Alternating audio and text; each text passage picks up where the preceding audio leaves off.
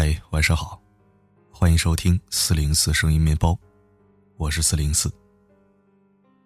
昨晚的文章是由嘉乐为大家分享的，请珍惜那个一哄就好的女人。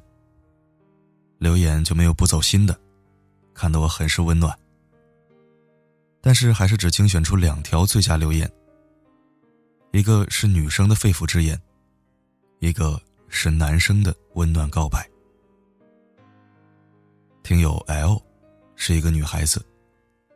她说，一边骂着他，一边想着他会不会冷呢？他的一句话就立马很开心。不开心一哄就好。一哄就好中间，不知道经历了多少风风雨雨。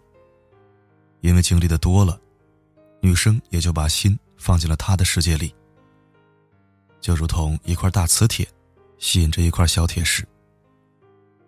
即使他干什么，只要背后稍稍一哄，就开开心心。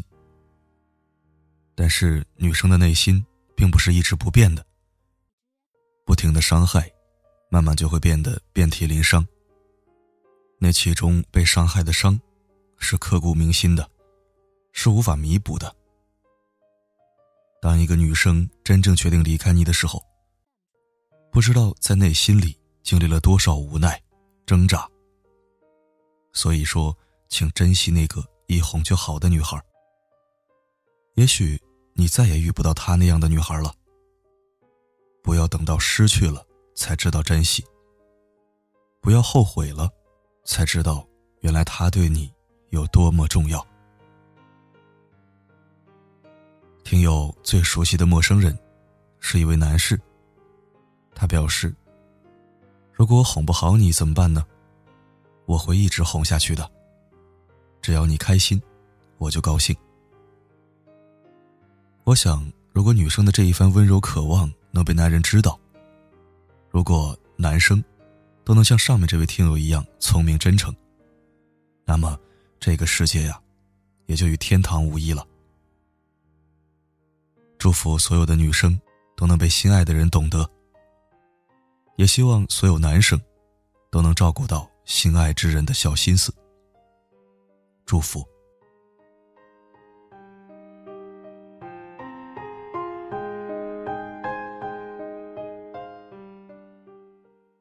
好的，回到我们今天的主题。善有善报，恶有恶报，不是不报，舆论未报。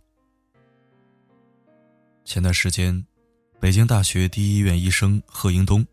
九月二十二日晚值班的时候遭人殴打的新闻，在各路媒体推动、各家官方表态之下刷了屏。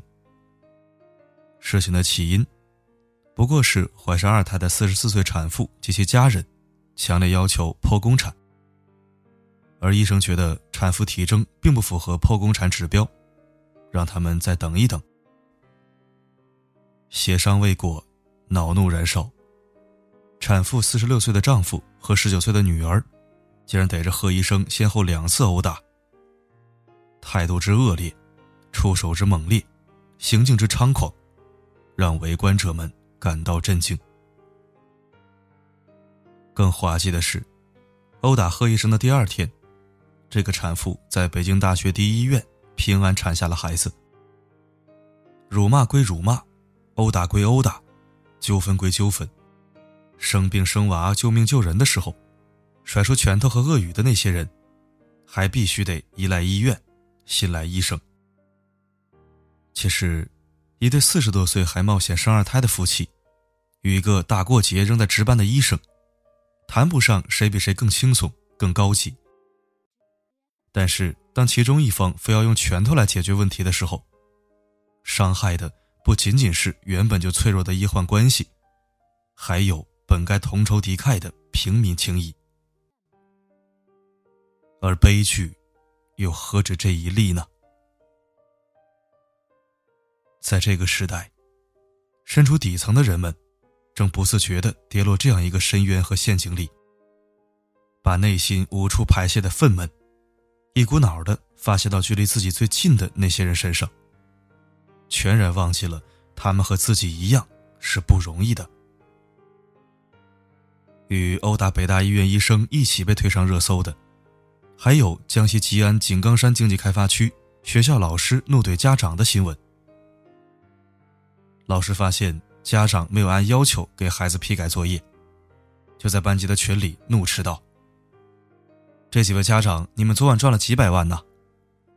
你们现在的做法只会让你的孩子也走你们这条路，和你们一样的可悲。”这些裹挟着情绪和指责的话语，惹恼了在外打工奔波，或者无力批改孩子作业的家长们。只是这些气愤于老师怒怼的家长，投诉之后，还不得不把孩子交给老师和学校。而那个逮着家长一顿狂批的老师，被罚之后，也不得不继续教书养家糊口。细想。一群为了生计四处漂泊、顾不上管娃的农民工家长，一个在基层拿着低工资教着一大帮孩子的小学老师，谈不上谁比谁更容易，或者更富裕。但是当他们站在彼此的对立面，互相指责、谩骂的时候，受伤的不仅仅是误入歧途的家校关系，还有不谙世事的那帮孩子。更可悲的是，这种互害，常常也出现在家庭里。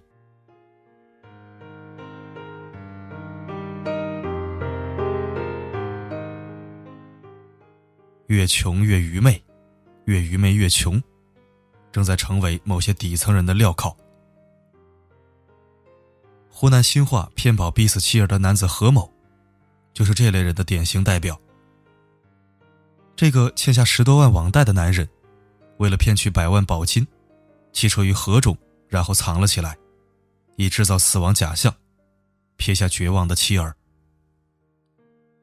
病困的煎熬，负债的压力，婆家的嫌恶，亲情的冷漠，流言的可畏，无助的未来，让他的妻子在写下绝笔信之后，抱着一儿一女跳河身亡。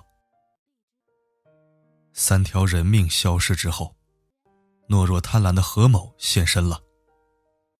只是他再哭喊、再辩解、再悔恨，也无法挽回那个贫困却圆满的家。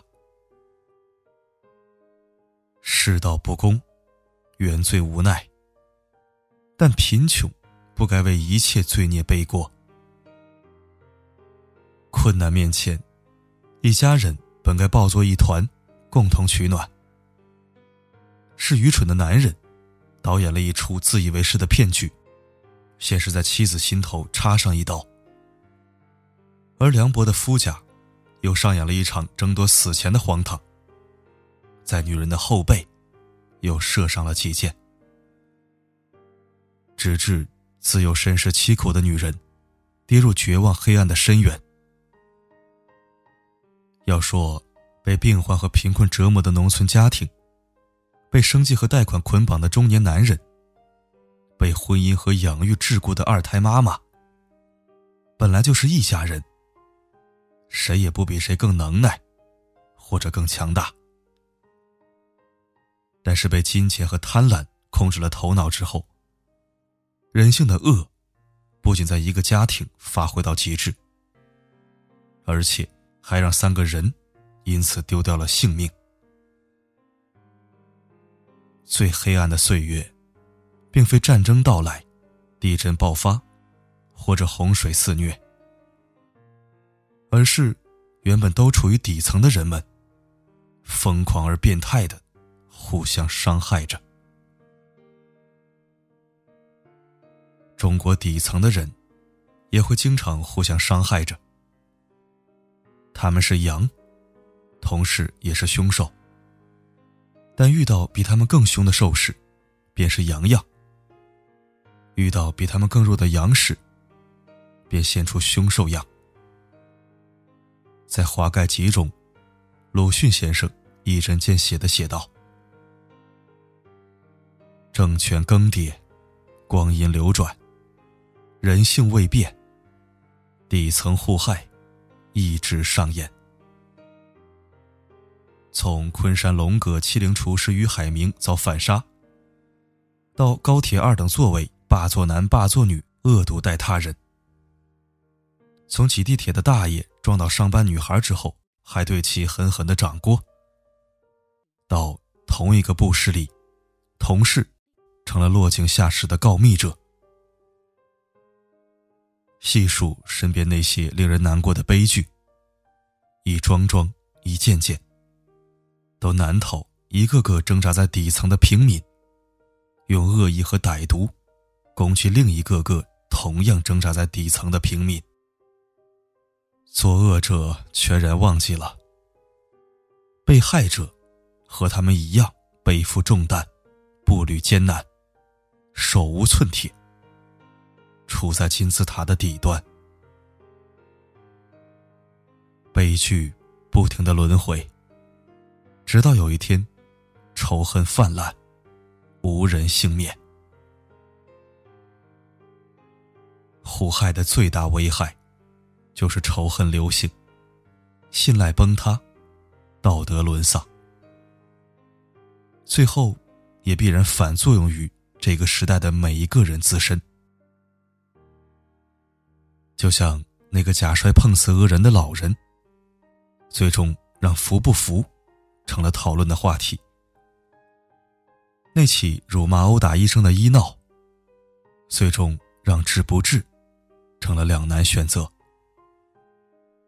那个杀害老师的家长，最终让教不教成了备选答案。当人与人之间最基本的信赖。难以维系，最终受害的，必然是我们真正摔倒的父母、患了病的亲人和正在求学的孩子。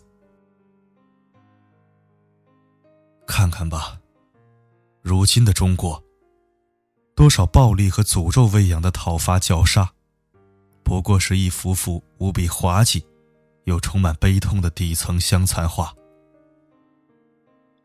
画中的人，起初是他和他们，你和你们，最终都变成了我和我们。不要再把自己对时代的怨恨、对社会的憎恶、对自我的愤懑，一股脑的发泄到距离自己最近的底层人身上了。要知道，我们都在底层。我们都是平民，我们不该互害。我们需要携起手来，在彼此心中种下向善向爱的种子。如是，善意和温暖，规则和底线，良知与慈悲，才会在身边开出芬芳来。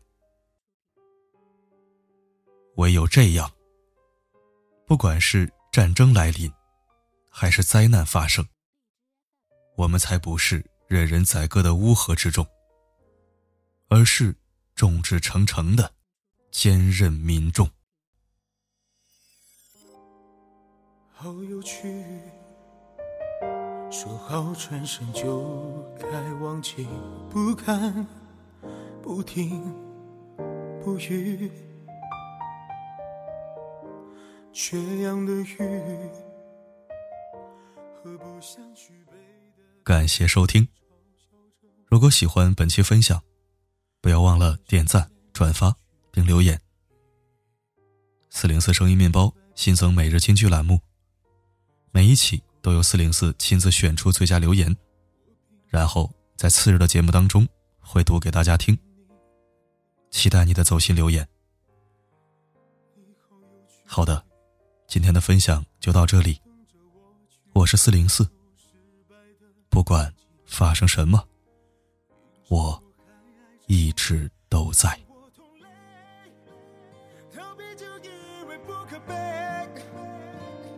这不是同类，无法盲目的带你去飞，两个世界的痛。